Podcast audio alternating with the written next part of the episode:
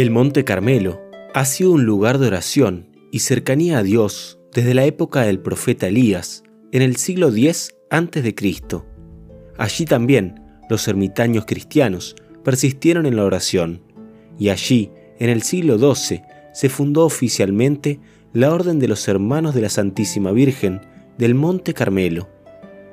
El siglo XIII, sin embargo, fue una época de persecución para los carmelitas, y en medio de este juicio, el 16 de julio de 1251, la Santísima Virgen se apareció a San Simón Stock, prior de los carmelitas, entregándole el santo escapulario, diciéndole, Este es un privilegio para ti y para la orden.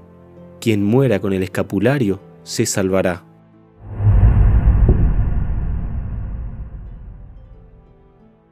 El Monte Carmelo, cuya hermosura ensalza la Biblia, Isaías 35, versículo 2, ha sido siempre un monte sagrado.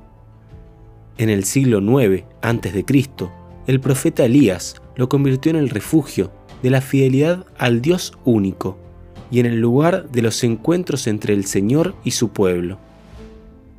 El recuerdo del profeta, abrazado de celo por el Dios vivo, había de perpetuarse en el Carmelo. Una tradición piadosa sostiene que desde los días de los profetas Elías y Eliseo hubo en aquella zona hombres de oración que vivían en soledad la búsqueda de Dios. En el período de los cruzados surgió entre los cristianos el deseo de vivir sobre aquella montaña, una vida entregada al Señor.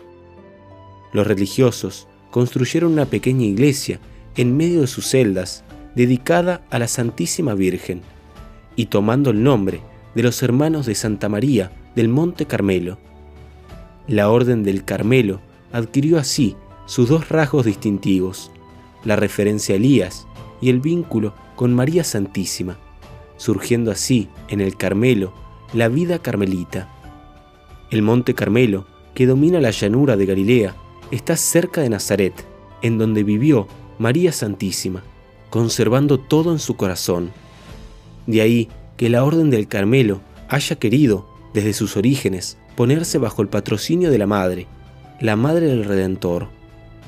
En el siglo XVI, dos doctores y reformadores de la Orden, Santa Teresa de Ávila y San Juan de la Cruz, convertirán al Monte Carmelo en el símbolo de aquello que San Buenaventura llamaba itinerario hacia Dios.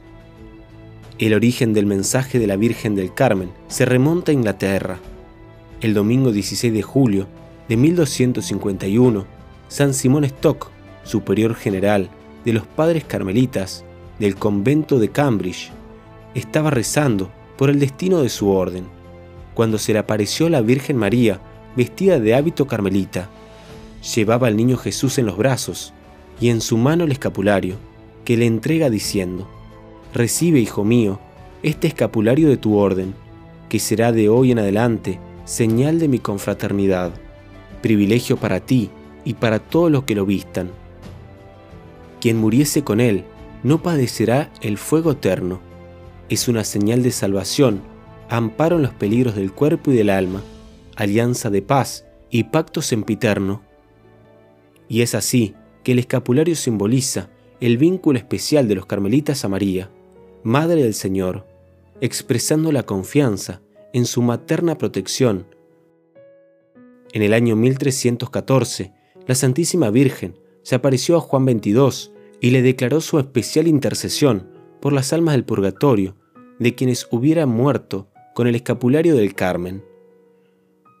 Yo, como Madre de Misericordia, con mis ruegos, oraciones, méritos y protección especial, los libraré cuanto antes de sus penas, especialmente el sábado inmediato a la muerte de cada uno, para que sean trasladadas sus almas a la bienaventuranza.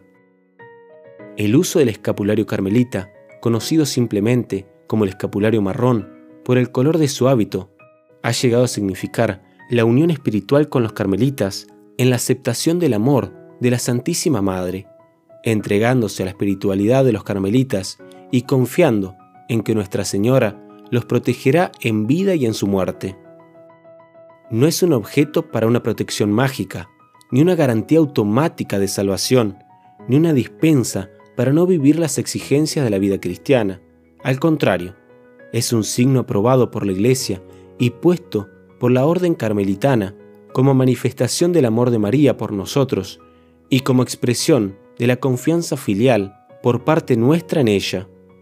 Un signo que alimenta la esperanza del encuentro con Dios en la vida eterna bajo la protección de María Santísima.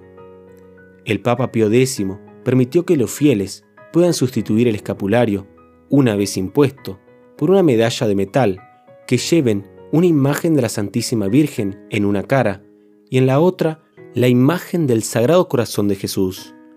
Con el signo del escapulario se manifiesta una síntesis eficaz de espiritualidad mariana, que alimenta la devoción de los creyentes, haciéndolos sensibles a la presencia amorosa de la Virgen Madre en su vida. Por tanto, quien se reviste del escapulario experimenta la presencia dulce y materna de María en su compromiso diario de revestirse interiormente de Jesús y de manifestarlo vivo en sí para el bien de la Iglesia y de toda la humanidad. Pidamos esta gracia en este día para que llevando el vestido nupcial lleguemos a la patria del cielo. Oración final. En el nombre del Padre y del Hijo y del Espíritu Santo. Amén. Oh Virgen Santísima Inmaculada, belleza y esplendor del Carmen, vos que miráis con ojos de particular bondad al que viste vuestro bendito escapulario, miradme benignamente y cubridme con el manto de vuestra maternal protección. Fortaleced mi flaqueza con vuestro poder, iluminad las tinieblas de mi entendimiento con vuestra sabiduría, aumentad en mí la fe, la esperanza y la caridad. Adornad mi alma con tales gracias y virtudes, que sea siempre amada de vuestro divino Hijo y de vos. Asistidme en vida, consoladme cuando muera con vuestra amabilísima presencia, y presentadme a la Augustísima Trinidad como Hijo y siervo devoto vuestro, para alabaros eternamente y bendeciros en el paraíso. Amén. Mater dolorosa, causa nuestra alegría, ruega por nosotros. Nuestra Señora del Carmen, ruega por nosotros. En el nombre del Padre y del Hijo y del Espíritu Santo. Amén.